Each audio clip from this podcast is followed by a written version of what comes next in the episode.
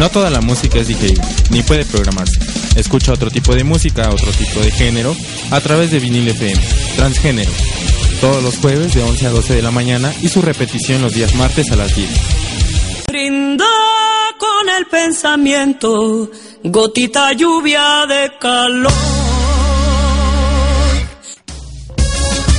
El mezcal no es solo una moda, es cultura y tradición que se filtra entre los espacios y los tiempos, olvidando las penas sin olvidar sus orígenes, tradición que se adapta a las épocas modernas. Amnesia es un proyecto 100% oaxaqueño directo de Tlacolula de Morelos, que se crea con la firme convicción y el ideal de dar a conocer no solo un producto orgánico, sino cultura de alta calidad oaxaqueña. Búscanos en Facebook como Mezcal Artesanal Amnesia.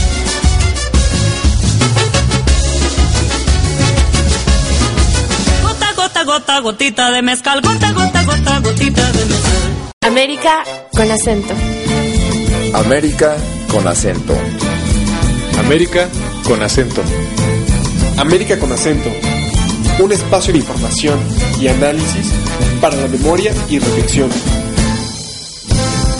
Noticias de actualidad, reapropiación de la memoria histórica y reflexiones sobre política, economía, movimientos sociales, conocimientos científicos y filosóficos, derechos humanos, cultura, ecología y más.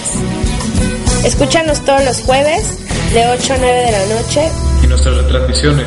todos los lunes a las 11 de la mañana por vinil FM. ¿Qué tal? Muy buenas noches, sean todos. ¿Qué tal? Muy buenas noches, sean todas y todos bienvenidos a este su programa América con acento. El día de hoy vamos a conectarnos hasta Costa Rica con nuestro compañero Eugenio, Eugenio Guido. Y sí, bueno, buenas noches a todos. Estamos aquí en su programa América con acento y ya como lo comentaba Polo vamos a, tratar eh, un tema sobre, sobre el río Pacuaré. Igual vamos a tratar de, de ver todo lo que está alrededor de él, ya que, bueno, representa uno de los principales ríos, eh, digamos, de por biodiversidad más importantes de, de América Latina. Y bueno, está situada en Costa Rica, en la, en la parte noreste, en la zona montañosa.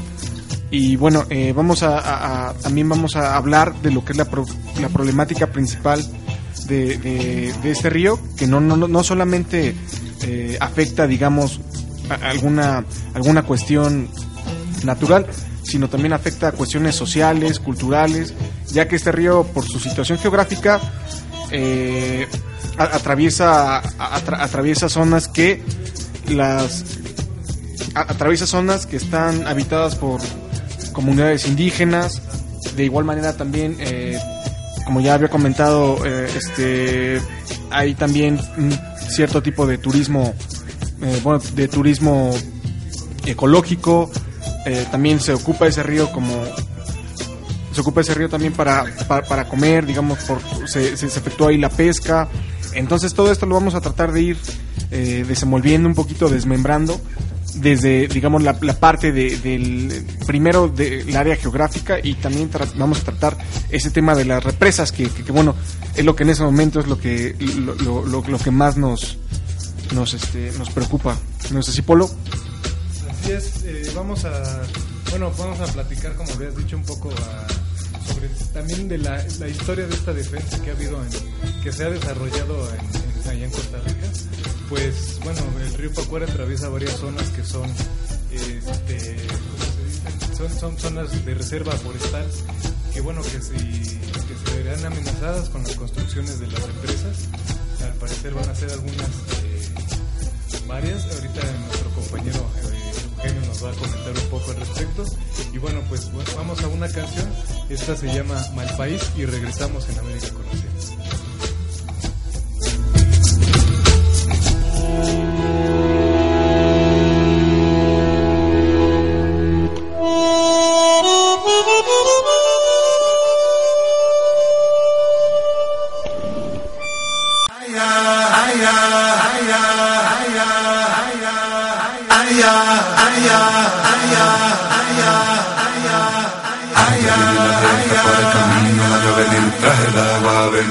Bendita la anima sola.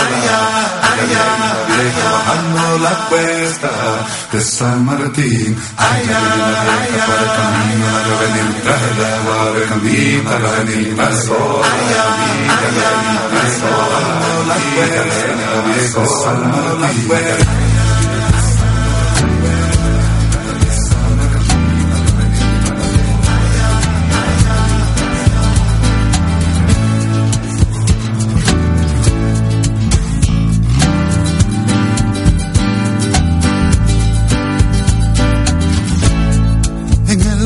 del cerro. Vívete el vinaguido. Según dice la gente, en las noches de luna, bailando levanta polvareda y hay un fuego encendido. Según la gente cuenta, en el barrio del cerro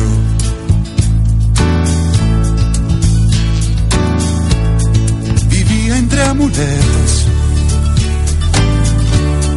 y hierbas y rosarios. Nadie le supo un hombre, pero una sombra sola de noche saltaba las piñuelas, salía de amanecida. Dicen las malas lenguas, vivía entre amuletos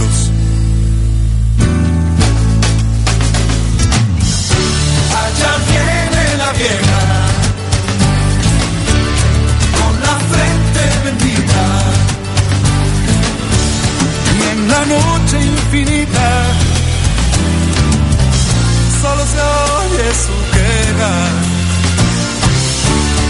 Allá viene la vieja, que termina de mi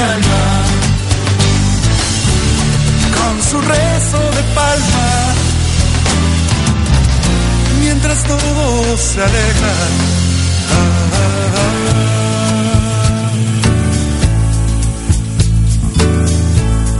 Apenas hay memoria del tiempo en que su prensa dejaba sin aliento.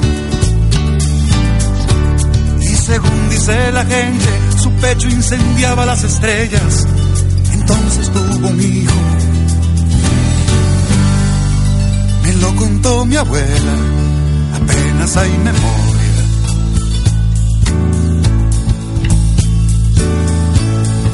Ahora el barrio duerme,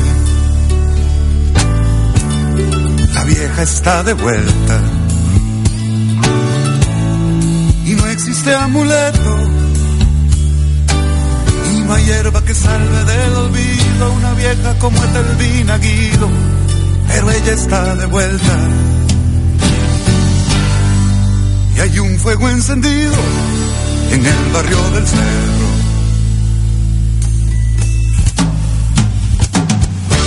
Allá viene la vieja,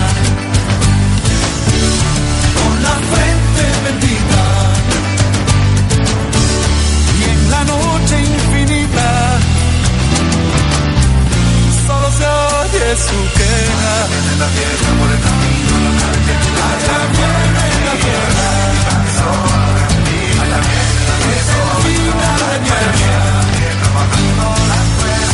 Con su rezo de palma. Mientras todo se aleja. Ah, ah, ah.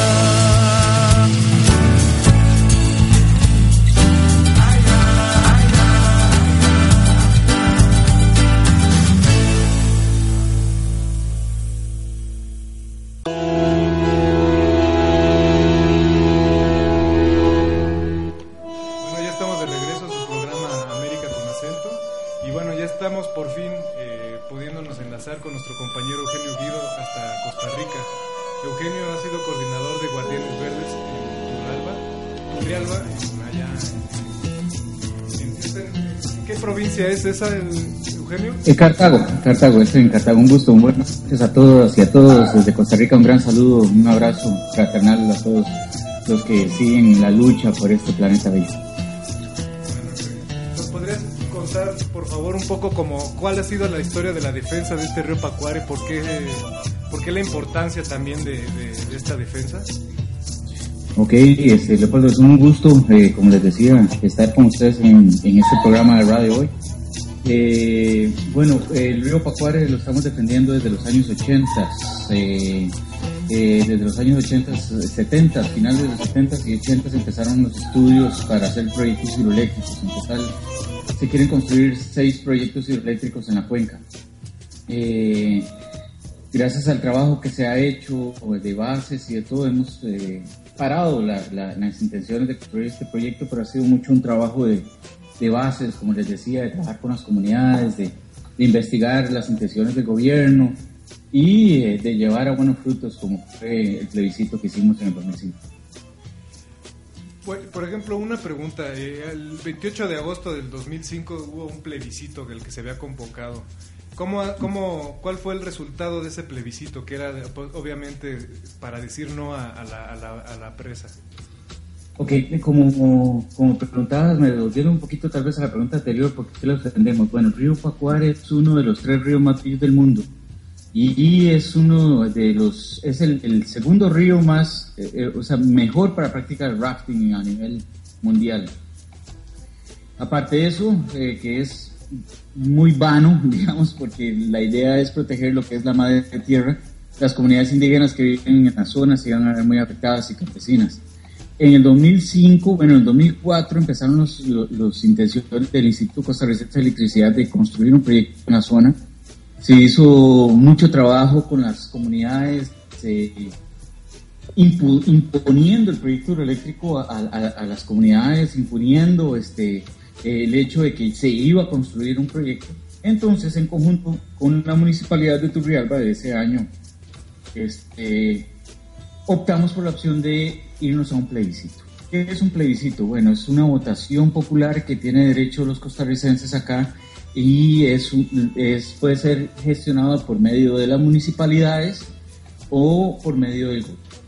Eh, en este plebiscito votaron más de 8.000 personas, de las cuales el 97% de las personas votaron en contra de generar permisos de construcción eh, del proyecto hidroeléctrico a la municipalidad de Turrialba y, este, y el otro porcentaje este, en favor del proyecto.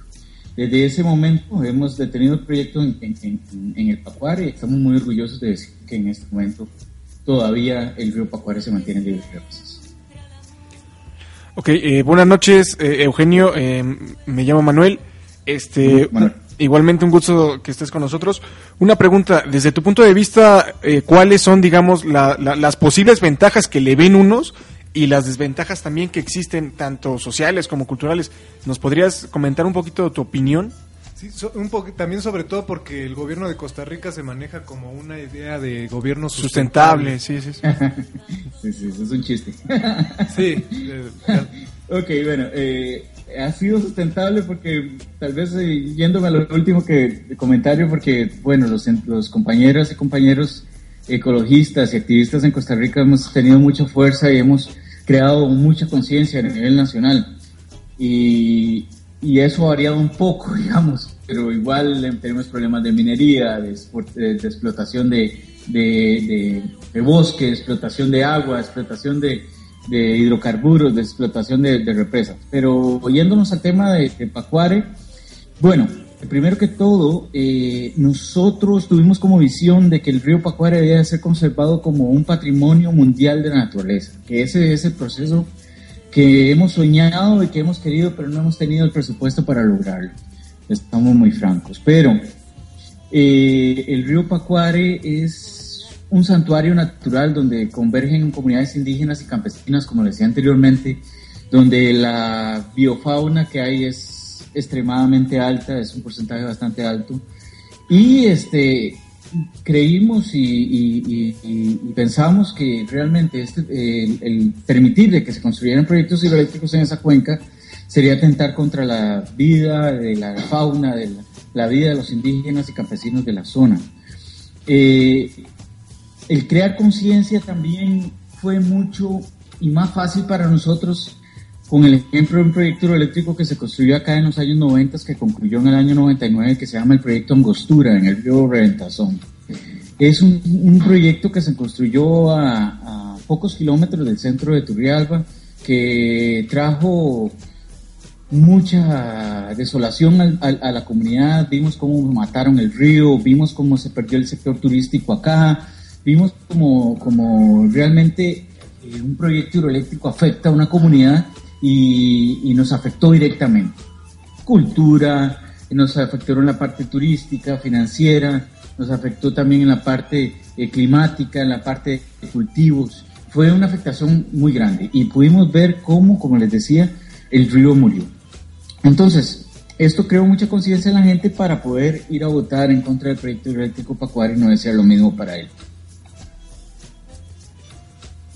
Bueno, sí, eh, y por ejemplo ahí el trabajo de base que, que comentas, ¿cómo, ¿cómo, lo han empezado a hacer a manera de, de talleres, de pláticas, videos? Eh, también porque eh, trabajan en red, ¿no? Hay una red nacional en la, de la cual este, son miembros ahí ustedes. Exacto. Entonces, eh, ¿cómo, ¿cómo, ha sido? El, ¿cómo, ¿Cómo se ha aglutinado, por ejemplo, ahí con esta red nacional de defensa de comunidades afectadas por proyectos hidroeléctricos? Mira, eh, primero que nada, una lucha empieza desde las bases. Uno no puede generar una lucha por, por, por el respeto de un río, por, por, ejemplo, el Pacuare, sin tener el trabajo de las bases y las comunidades. No basta tener una idea de poder eh, estar en contra de un proyecto si no tenés fundamentos, si no tenés este, trabajo con las comunidades. Eh, ¿Cómo iniciamos nosotros? Pues con reuniones en reuniones en las comunidades donde explicábamos las aplicaciones que nos dio el proyecto hidroeléctrico en Rentazón, en el Angostura, en el Rentazón, cómo ha creado problemas en otros países, como el caso de ustedes en México, en Guatemala, en Honduras, Salvador. Gracias a esto a la Red Latinoamericana contra Represas, sus comunidades y el agua, donde hemos estado, que la RedLat, los invito a visitar la página redlat.org. Eh, y eh, llevamos mucha información, pero más que todo no es ir con información técnica, es ir con vivencias, es, es ir con convivio, es ir a sentarse con la gente a poder hablar y conversar tranquilamente y explicarles su posición desde una perspectiva humana y no tanto científica como a veces se comete el error.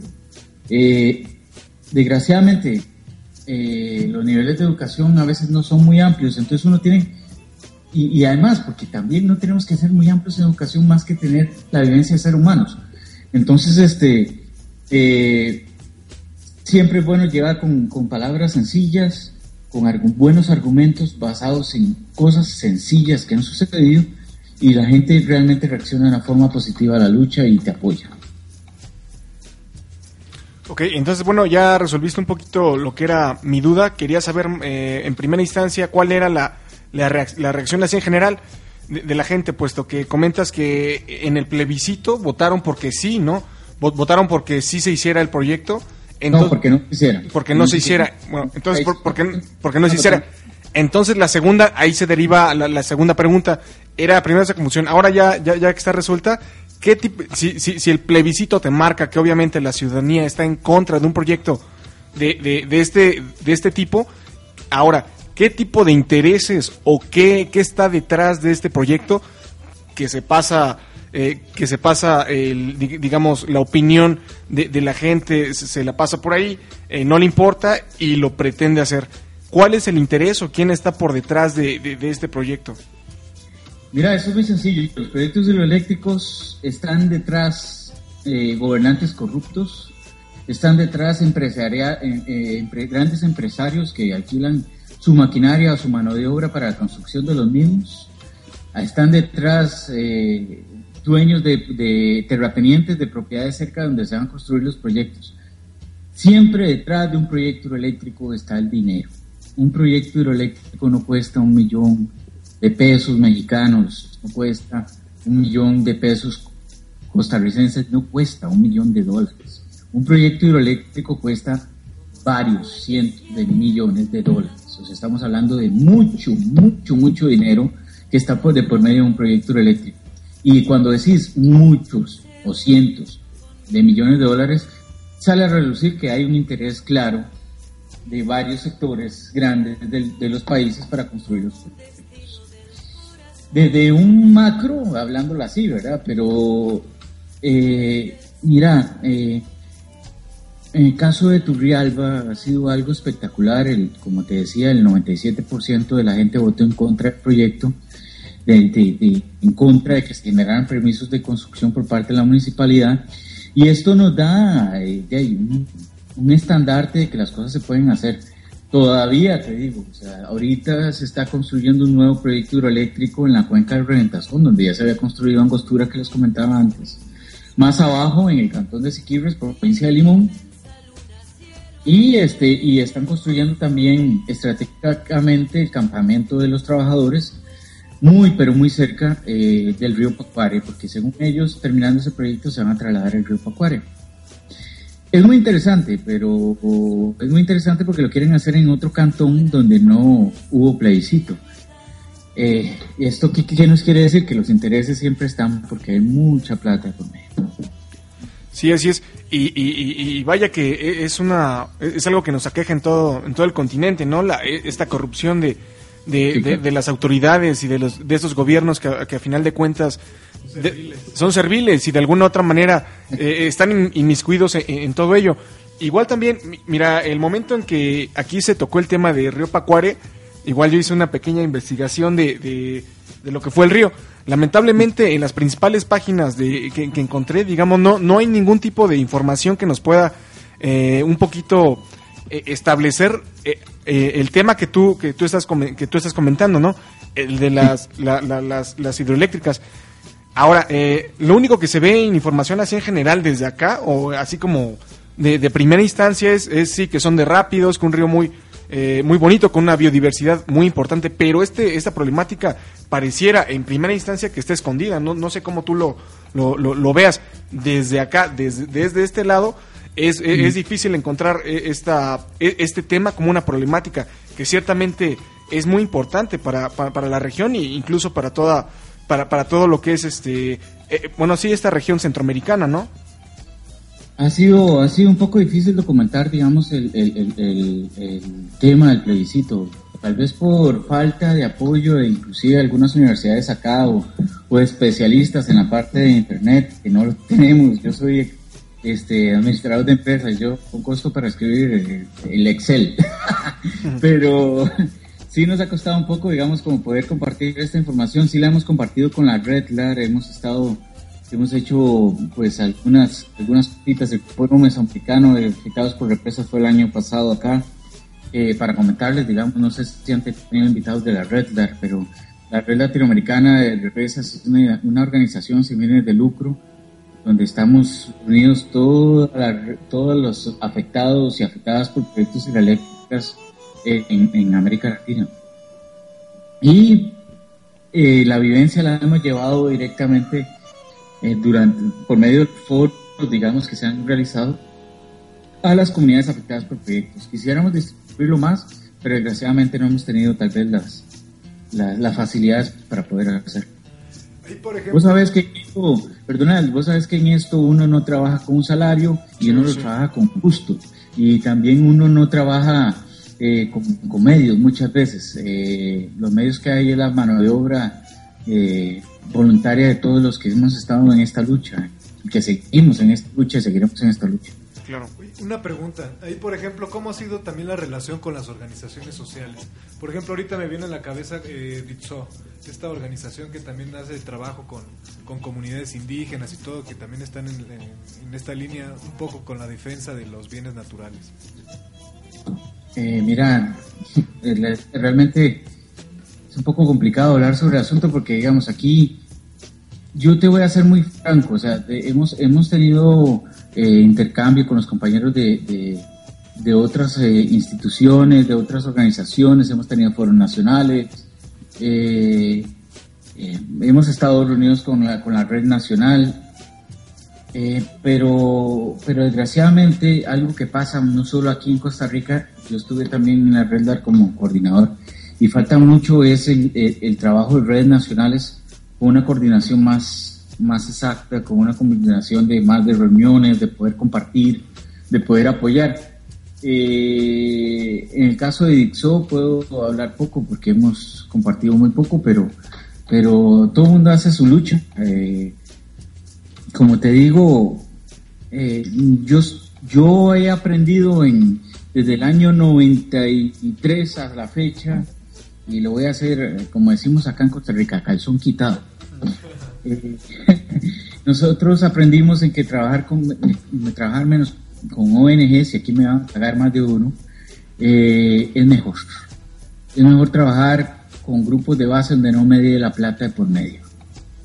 Porque cuando media la plata por medio empiezan las divisiones y desgraciadamente se acaban muchas cosas. Y aquí ha sido exitoso porque cuando estuvo la lucha fue trabajo sin ONGs, sin universidades de por medio, y fue trabajo de comunidades, de bases, de voluntad de la gente de luchar, de ir a votar, de caminar tres horas, cuatro horas para emitir su voto. Eso es lo que hay que trabajar. Y no espere nunca uno un salario de esto, porque el salario lo da la vida con buenas vibras y con positivismo y con cosas bonitas en la vida. Para mí y para muchos de nuestra organización, amigos del río Pacuare, Guardianes Verdes, es principalmente, principalmente el saber que hemos hecho cosas bonitas y que tenemos el, eh, buenas amistades, muy buenas amistades. Qué bueno eso que, que haces énfasis también en esa en esta como relación que están teniendo ustedes y esta forma de organización, porque creo que también para muchos y muchas que nos están escuchando aquí, eh, ya sea en México, también allá en Costa Rica, en cualquier otra parte de, América Latina, es que la solución o más bien lo que pueda garantizar todo el, sustento y la dura, la permanencia de un movimiento social o de que algo se pueda solucionar es a través de las bases. Y, bueno, pues haciendo este trabajo político de, permitir que estas bases sean las que, las que elijan, ¿no? Sean los actores de ese propio destino, no que sea desde un caudillismo o una especie de, de, un liderazgo que muchas veces organizaciones sociales este, asumen o, o, algún otro líder que sale por ahí, ¿no? Sino que ha sido una, lo, lo que han trabajado ha sido una cuestión bastante colectiva y, y bueno, pues ahí quiere decir que, que, queriendo hacer las cosas se puede hacer, ¿no? Aquí muchas veces, en, no sé qué tanto sucedan allá en Costa Rica, pero aquí en México hay mucho, permea mucho la cuestión del conformismo. Entonces hay veces en que, pues, sí, ya quedó el presidente, pues ya, ¿no? Ya que se puede hacer, ya, ya quedó, ya, que, que lucha, ¿no? Sino que sí se puede hacer siempre y cuando, pues, uno se esté organizando y uno esté eh, con, con, esto como que mencionas que me gustó mucho con e, este corazón de querer eh, en realidad hacer las cosas, ¿no? Que es lo que es el motor que hace que se mueva todo esto y todo esto funcione, ¿no? Todo, todo para, para, un, para una lucha social lo que se necesita nada más es voluntad y una persona que espante el, el avispero, como decimos acá. O sea, simplemente ocupas voluntad de la gente, nada más de querer ayudar y querer defender lo suyo.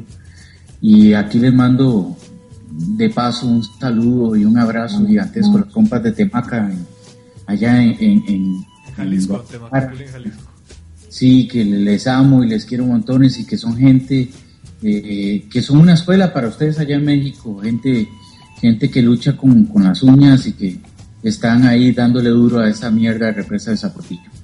Sí, próximamente eh, vamos a realizar ahí con los compas de Temacapulín la escuela eh, regional de paz en, Jalisco. Y bueno, si te pudieras lanzar por allá o algo, pues es... Eh, ¿Qué más quisiera, hombre? Eh, los compas sí han sido un referente porque, bueno, próximamente también los vamos a, vamos a entrevistar alguna, alguna compañera de ellos.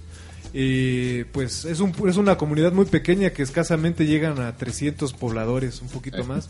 Y bueno, han logrado tirar abajo legalmente y todo a pues cuestiones de, la Conagua, proyectos de la Conagua de hacer una, una, una, una, presa ahí que inundaría Temacapulín, otra comunidad que es Acacico y otra que es Palmarejo. Y bueno, esas tres comunidades son unas comunidades muy pequeñas, ahí para un poco contextualizar esto que tú comentas, Eugenio. Y se está, eh, estas comunidades pues solamente queda Temacapulín en pie de lucha. Y en su mayoría son personas adultas, ya adultos mayores, que pues tienen una fuerza y una dinámica y todo que, motiva. Y incluso allá en Estados Unidos está el, el consejo de los hijos ausentes que apoyan con, con lo que puedan, con dinero, también cuando pueden vienen acá, a- bueno, van allá a Jalisco. Eh, hay otros compañeros que están en, en- viven en Monterrey o en, Guanajuato, que igual, a pesar de que están viviendo allá, radicando, no pierden ese arraigo por esa tierra, por ese amor también a- al río y sobre todo en esa zona que, que está ahí, Temacapulín, pues son unos... Son, son aguas termales, es una zona de aguas termales y que también el construir ojos ahí- de agua.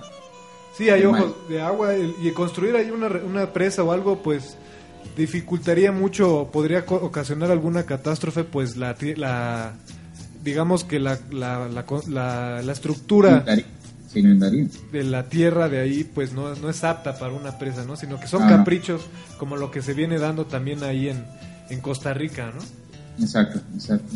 Y no, y realmente, mira, yo te digo así, sinceramente, yo tuve la oportunidad de, de estar allá y hace unos años en el Foro Mundial de Afectados por Represas y te puedo decir algo con toda franqueza y con toda sinceridad. Si yo tuviera que elegir otro lugar aparte de Turrialba donde vivir, me iría allá, con gusto.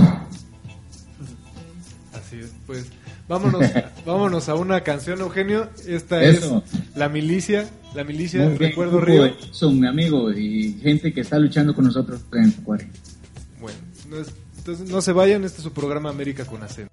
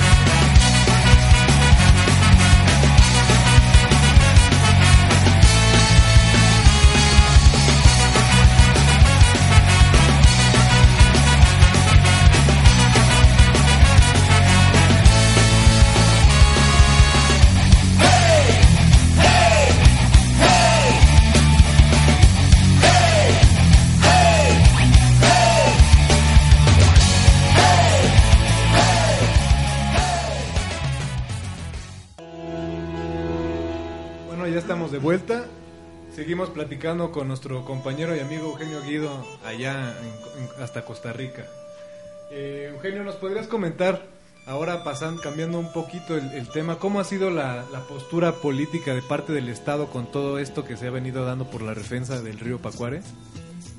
Mira, en 2005 hubo un, un respeto a la decisión de la comunidad. De hecho, eh, la junta directiva del ICE, eh, Instituto Costarricense de Electricidad, y en ese momento su presidente, don Pablo Cop, eh, optó eh, en conjunto con la junta directiva, como les decía, desistir del proyecto y nos dijeron en una reunión en la comunidad de que el río Pacuare se iba a defender, que se iba a proteger, que no se iba a tocar para proyectos hidroeléctricos, que más en cambio iban a inyectar recursos para reforestar algunas áreas que están eh, deforestadas y también eh, se iban a hacer bla, bla, bla, bla, de un montón de cosas, de proyectos para beneficiar a las comunidades con tal de que sigamos defendiendo el, el río. Bueno, eso fue paja. Como dos años después, en el gobierno de Oscar Arias Sánchez, Premio Nobel de la Paz, HP, por no decir la mala palabra, este, quisieron reactivar el proyecto hidroeléctrico, eh, quisieron pasarse por aquello el, el, plebiscito, por el asterisco, como dicen ustedes. Este, y eh, empezamos a crear presión por medio de medios de comunicación locales, eh, por medio de la prensa escrita, prensa televisiva y radial. Hicimos este, bastante información de que nos querían atentar contra los derechos que teníamos adquiridos, etcétera, etcétera. Y pudimos este, detener el, el proyecto de nuevo en una reunión que tuvimos eh, eh, para esos años con, con el presidente del, del, del Instituto Costarricense de Electricidad, nos decía que el río Pacuare se iba a proteger, pero no de por vida, sino que nos iban a construir proyectos durante los próximos 10 años. Entonces ya sabemos lo que nos viene, hermanos. O sea, nos viene más lucha, nos viene más, más cosas, no sabemos en qué va a terminar esto en los próximos años no sabemos dónde estaremos, dónde, dónde, qué haremos, pero aquí la lucha siempre está en pie. Aquí el río Pacuare decidimos las comunidades de Turrialba defenderlo y puta madre, aquí vamos a seguir y vamos a morir defendiéndolo. Ahí, los, los jóvenes, ¿cómo ha sido el, Buenísimo. la iniciativa? Y buenísima pregunta. Las bases, vea, yo soy de la política y he aprendido en estos años de que es más fácil como dicen los ganaderos aquí, eh, amansar un potranco que un caballo viejo. Y es más fácil realmente trabajar con los jóvenes. Los jóvenes nos ayudaron en cantidad y nos siguen ayudando y ya son adultos y siguen inculcando su, su, su pensamiento de protección a sus hijos. Este, eh, hablo de muchachitos que en aquel momento tenían, no podían votar, pero despertaron, despertaron a toda su familia el fin de semana el plebiscito lo llevaron a votar y los incentiva, incentivaron a votar en contra del proyecto. Yo creo que las bases eh, de, las bases sociales están en la, ju en la juventud y están en los niños, niños, niños, niños, niños y adolescentes, que, puede, que son realmente los que van para arriba y los que llevan la lucha y los que llevan la nueva conciencia de una nueva era, de un nuevo mundo, de un mundo de menos consumo, de menos eh, destrucción y más conservación y más armonía. Eso, eso es mi pensamiento y seguirá siendo mi pensamiento en el sentido de que realmente, eh, señoras y señores, eh, nuestros hijos son los que van para arriba, nosotros ya vamos para abajo. Sí, sí, es, es muy interesante y bien, y bien cierto, ¿no? Porque eh, qué bueno que, que, la lucha se esté dando, porque la, la, la, la apertura de, de, un conocimiento y también de, de que, de que uno tome conciencia, ¿no? De ciertas cosas. El trabajo, ese trabajo de concientizar a los demás es un trabajo, eh, pues arduo, muy, muy, muy, muy duro, pero a final de cuentas, como ya lo habías comentado hace un rato, también la recompensa es grande. Y no hablamos de una recompensa monetaria, ni mucho menos, sino es una recompensa por estar bien con, con, con, con, el mundo, ¿no? Con la Pachamama, con esta, con, esta idea de, de con, con, esta idea de, de, del todo, más que nada. Y, y bueno, también, eh, Eugenio, digamos, de aquí a un corto, mediano plazo, ¿cuáles son las siguientes acciones que ustedes van a, va, van a hacer, eh, digamos, para con el río? Mira, hemos estado buscando, bueno, ahorita se está trabajando un, un proyecto eh, de, turismo comunitario, se está fortaleciendo muchas comunidades para mantener viva la lucha desde una perspectiva de, de poder decirles, bueno, no se va a construir un proyecto, pero ustedes tienen mucha riqueza aquí para explorar, explotar con medida. Eh, y él se está trabajando mucho el tema de turismo y, y en, en- en la zona. Eh, aparte de eso, bueno, eso, aparte de eso, siempre se mantiene el diálogo, siempre se mantiene las bases trabajando, averiguando cosas, investigando sobre los planes de- de- del ICE. del- eh, siempre siempre la, la lucha se da, aunque sea un poco más pausada que en el 2005 por, por las circunstancias que se dieron, siempre estamos con los ojos de águila, ¿verdad? Bien puestos en, en ver de que, de, que, de que se respete la decisión que se tomó aquí democráticamente. Y les voy a comentar algo, eh, aparte, estas 8 mil y resto de personas que votaron han sido más gente la que fue a votar al plebiscito que la que ha votado por cualquier diputado eh, o cualquier eh, eh, representante de la comunidad a nivel político por partido político donde ofrecen dádivas, donde ofrecen bonos de construcción, donde ofrecen muchas cosas. Nosotros sin ofrecer nada vamos a, a votar más gente de la que ha votado por algún diputado o algún representante de, de la zona. ¿No quiere decir que hay una concienciación, una por, por, por lo- el respeto a la vida y también un desencanto por parte de la clase política que en este caso, como en, yo creo que en todas partes del mundo, no representa ni en lo más mínimo a los intereses de, de- de- de una nación. No, nunca. O sea, realmente aquí en Costa Rica ahorita estamos viendo que Costa Rica, bueno, a nivel de Centroamérica, es el país más caro, uno de los más caros de América Latina, son más caros que ustedes en México. O sea, aquí es, la vida es mucho más cara que allá. Y, y nosotros vemos que explotan, explotan, explotan y las comunidades quedan más pobres. Y yo los invito a, a que, a que estudien un poquito las comunidades donde se han construido proyectos hidroeléctricos y que me nombren una sola, una sola en América Latina o el mundo que se haya beneficiado con un proyecto que esté mejor que antes. Ninguna.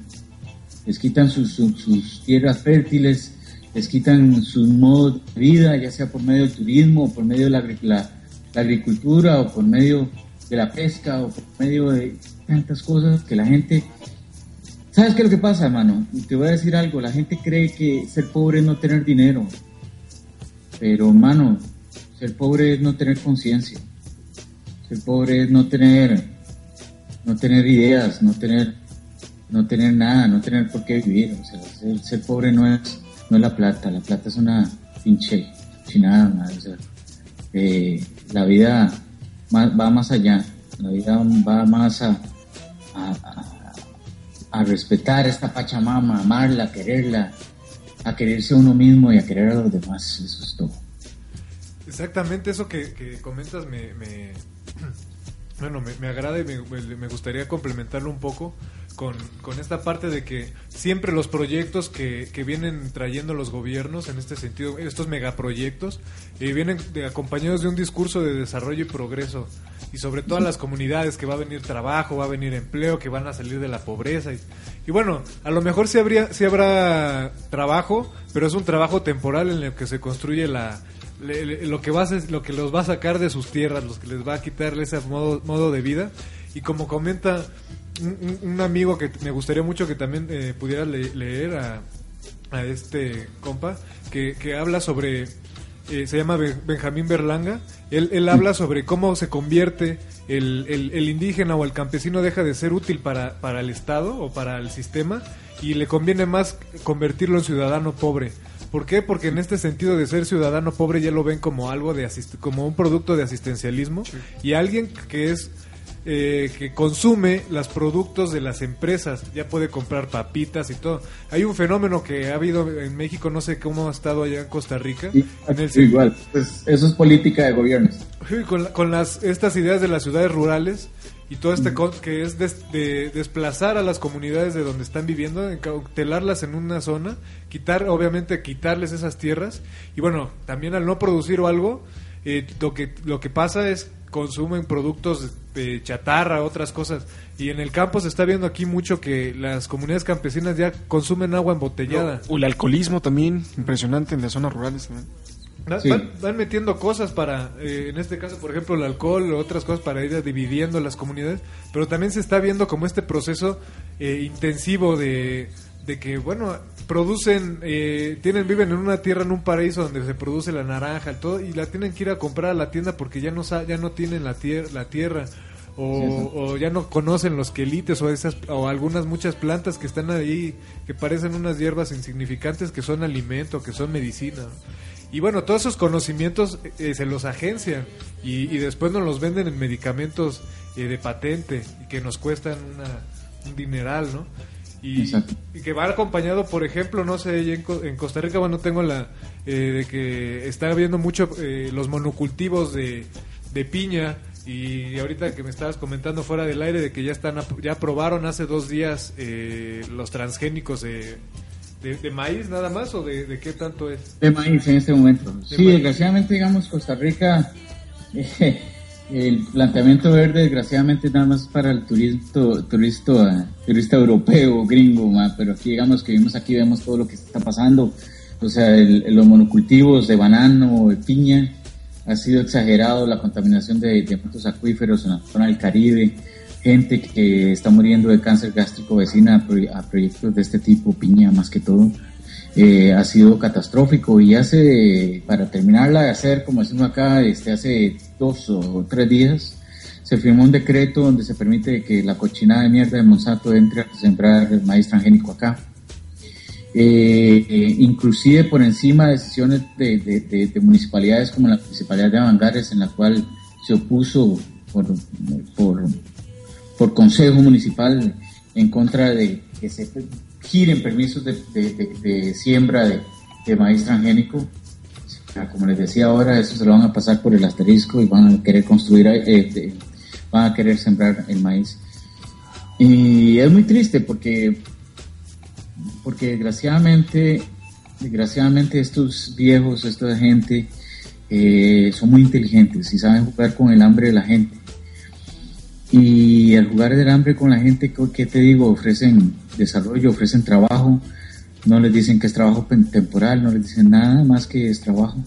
Y desgraciadamente, eh, por el hambre, la gente, la gente muchas veces apoya este tipo de proyectos. Abusan en este sentido eh, también de la buena voluntad de las personas que muchas veces también nos hacen creer a otras personas que, es, ignorancia.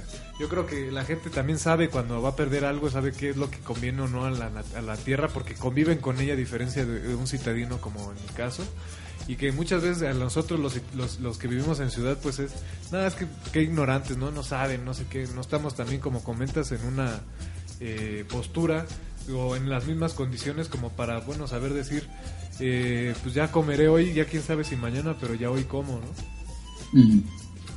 Pero mira, yo, una anécdota que me pasó en esta lucha, una vez un señor, estábamos en una reunión, había como unos 200 y resto de campesinos de la zona donde se quería construir el proyecto y decían, es que nosotros somos pobres.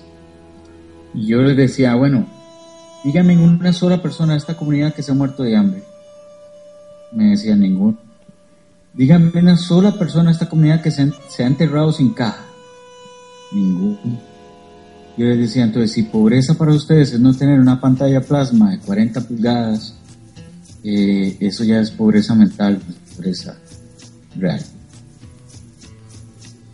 tienes toda la razón Eh, ¿te parece si vamos a una canción a otra vez?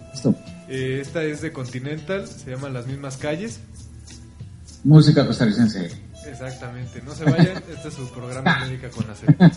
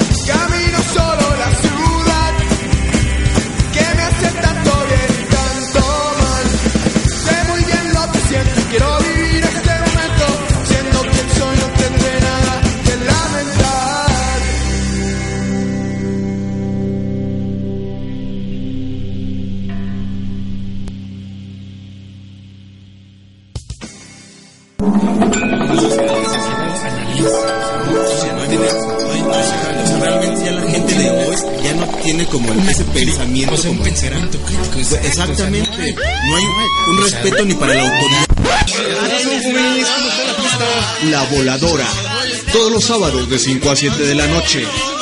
Y la retransmisión los miércoles de 4 a 6 solamente por Vinil FM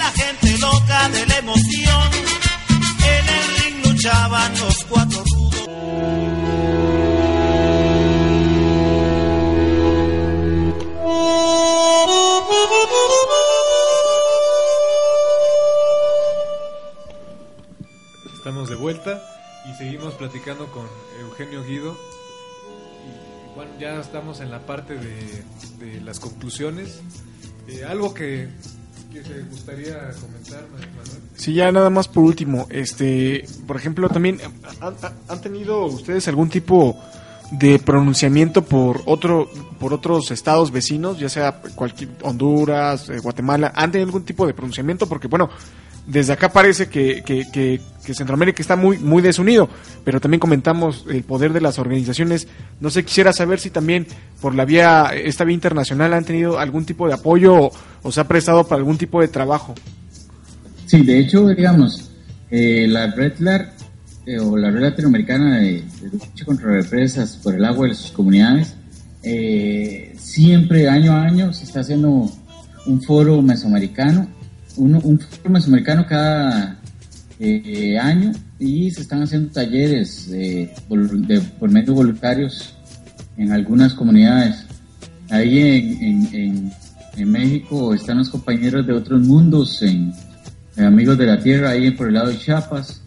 Eh, les mando un saludo fraternal y este que, que han estado haciendo su trabajo. Eh, como te digo, te decía anteriormente, digamos, a nivel de gobierno no hay como un pronunciamiento, más sí a nivel de foros mesoamericanos, eh, siempre en los foros mesoamericanos, o en la mayoría de los foros mesoamericanos, en las conclusiones o en las actas que se mandan a los gobiernos, eh, siempre se ha pronunciado el tema del Pacuare como un baluarte o un ejemplo de, respeto y lucha contra la- la- la- el, el mal llamado desarrollo.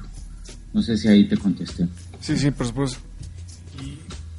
Eh, Aquí algo que, que te gustaría comentarnos o un mensaje que para motivar también aquí a, a- a las compañeras, a los compañeros que estamos por este lado. Eh, ¿cómo, ¿Cómo hacer para, para, para no desmoralizarnos, como para seguir eh, eso es buenísimo. aprendiendo, co- como, en este caso de lo que ustedes han hecho, ¿no? Te voy a decir algo, no hay lucha perdida, primero que todo. Y cuando más sientan que está perdida es que más que darle duro a la lucha. Eh, cuando ustedes sientan que ya tienen todo en contra, más cuanto más hay que unirse y más darle duro para adelante. Eh, aquí ya nos a nosotros nos decían, ya el proyecto está, se empieza a construir dentro de dos meses y más duro le dimos al asunto. O sea, realmente, como les decía en un principio, es cuestión de voluntad, es cuestión de querer a este planeta, es que cuestión de que amar a su río, que van a defender, de amar a su comunidad, de amar a su gente y, y de echar para adelante. Y, y no esperen nunca, como les decía, nunca esperen una remuneración, esperen buenas vibras, esperen cosas buenas para su vida, porque la misma Pachamama a ustedes les va a dar muchas bendiciones. Simplemente agárrense en duro de su lucha, sigan creyendo en ella y denle para adelante. Para atrás ni para agarrar impulso, ni para agarrar impulso. Cuando ustedes sientan que el impulso se está acabando, denle más duro para adelante, porque la lucha es dura, se sufre mucho, se llora mucho, se pasan muchas cosas feas, se, hay enemistades, hay cosas, pero la vida sigue y la lucha sigue. ¿Alguna otra cosa, que alguna experiencia que te guste eh, compartirnos también como en este sentido de cómo ha sido esta relación? Supongo que ha aumentado más eh, a, a- la par de este trabajo político también el trabajo social, ¿no? El, el- tejido social se ha estado re- restableciendo. ¿Cómo ha sido ahí? ¿No hay no ha habido problemas como de violencia y a partir de esta defensa ha mejorado algo en algunas situaciones o la economía? ¿Cómo, cómo ha sido ahí en este sentido? Bueno, eh, primero que todo, digamos, sí, de- al principio hubo violencia, eh, en los años 90 sí hubo represalias, pero gracias a Dios nada que lamentar. En otros países sí, desgraciadamente represalias han causado muertes en las luchas, en Guatemala, Honduras, eh, en mismo México. O sea, siempre, siempre en Salvador, siempre, siempre ha pasado de todo, pero mira, cuando uno muere con las botas puestas, muere con orgullo y, y la gente siempre lo recuerda. Eh, yo te digo así sinceramente, eh, como anécdota, de que la vida siempre te va a dar cosas bellas y que, y que el solo hecho de poder compartir con, con amigos que, que están en lo mismo tuyo, pasando lo mismo, o tal vez, tal vez hasta peor, te da fuerzas para seguir adelante. Y, los invito, como un principio, a irse un poco ahí a investigar un poco sobre la red latinoamericana y sobre, sobre las organizaciones que estamos trabajando y, si son estudiantes de la universidad, están graduando, re- devuélvanle algo a la sociedad, devuélvanle algo a la gente que les ha pagado su universidad, eh, si, trabaja, si estudian en una universidad estatal y si estudian en una privada más porque sus papás les pagaron, huevones. O sea, devuelvan algo, eh, lleven su conocimiento a las comunidades y traten de ayudar, no de imponer. De ayudar, de imponer, repito. Eh, acompañar a las comunidades y ayudarles en sus necesidades. Y por último, algo que, que quisieras agregar, Eugenio. Un gusto ha sido pues estar con ustedes esta noche, de compartir, de, de- e inclusive tener el honor de haberte conocido cuando estuve allá por México, eh, eh, eh, hermano, o sea, son cosas, son cosas que te digo, que son bendiciones a la vida, conocer gente bonita, eh, conocer gente que, que, que, está en la lucha, en de lucha y que, y que, y que comparte un mismo vivir ma, y una misma eh, pensamiento. Así que los invito a seguir, a crear conciencia y de seguir adelante, de seguir compartiendo y seguir adelante con todo lo que, lo que venga en el camino. Pues muchas gracias, hermano. Es un gusto también. Este, muchas gracias, eh, Eugenio. Este, un, un placer haberte conocido por esta vía. Buena nota. Y bueno, próximamente estaremos eh, platicando en otros en otros espacios también. Ojalá nos encontremos muy pronto también. eh, ya sea por Ojalá sus que tierras sí, o por- ojalá o que por acá. estamos anuentes a poder estar, como te decía la vez pasada, este, antes del programa, cuando estuvimos hablando del, del programa, el hecho de poder llevar, llevar a, a- aunque sea una persona, el, el, el- el- el mensaje de lo que hemos hecho acá en Turrialba, eso es más que más bueno para uno y, y lo felicito por el programa y los invito a que sigan, sigan esa lucha, hombre. Muchas gracias, Gracias. Eugenio. Eh, nos despedimos. Les recordamos que nuestros medios de comunicación es en el Facebook, es eh, www.facebook.com diagonal América con acento. En el Twitter estamos como ame. O también eh, nuestro correo electrónico es amer- americaconacento.gmail.com. Eh, mándenos alguna propuesta de temas, alguna propuesta de canción, algo, algo que, quisieran compartirnos. Incluso también si quisieran venir aquí al programa a platicar con nosotros, este es su espacio. Eh, se construye gracias a ustedes, sin ustedes no tiene sentido. Y bueno, nuevamente Eugenio Guido, coordinador de Guardianes Verdes ahí en Turrialba, Costa Rica. Gracias por tu tiempo, por, por esa energía que nos has transmitido, por esta pues estas ganas de, de compartir estas ganas de seguir luchando por lo que uno uno quiere y por las cuando esto que, que co- comentes de cuando algo arrecia pues seguirle dando y creo que algo es algo también algo que nos han enseñado mucho los compañeros y las compañeras indígenas y campesinas en todo el mundo no que Sí. sin embargo a pesar de las circunstancias ahí están y no dejan de ser campesinos y siguen sembrando que sea para ellos y siguen dando no entonces Sí. Pues muchas gracias Eugenio y espero próximamente también podamos eh, hacer otro programa contigo. Pues pura vida y, y la invitación está puesta para que cuando quieran venir a visitar nuestro país, eh, que es su país también, aquí no hay fronteras, para los que pensamos así, puedan venir. Aquí estamos servirles y es un gusto estar con ustedes. Buenas noches y buena nota y pura vida, como se llama en Costa Rica. Muchas gracias y hasta luego. Los dejamos con la canción de Garbanzos sin voluntad.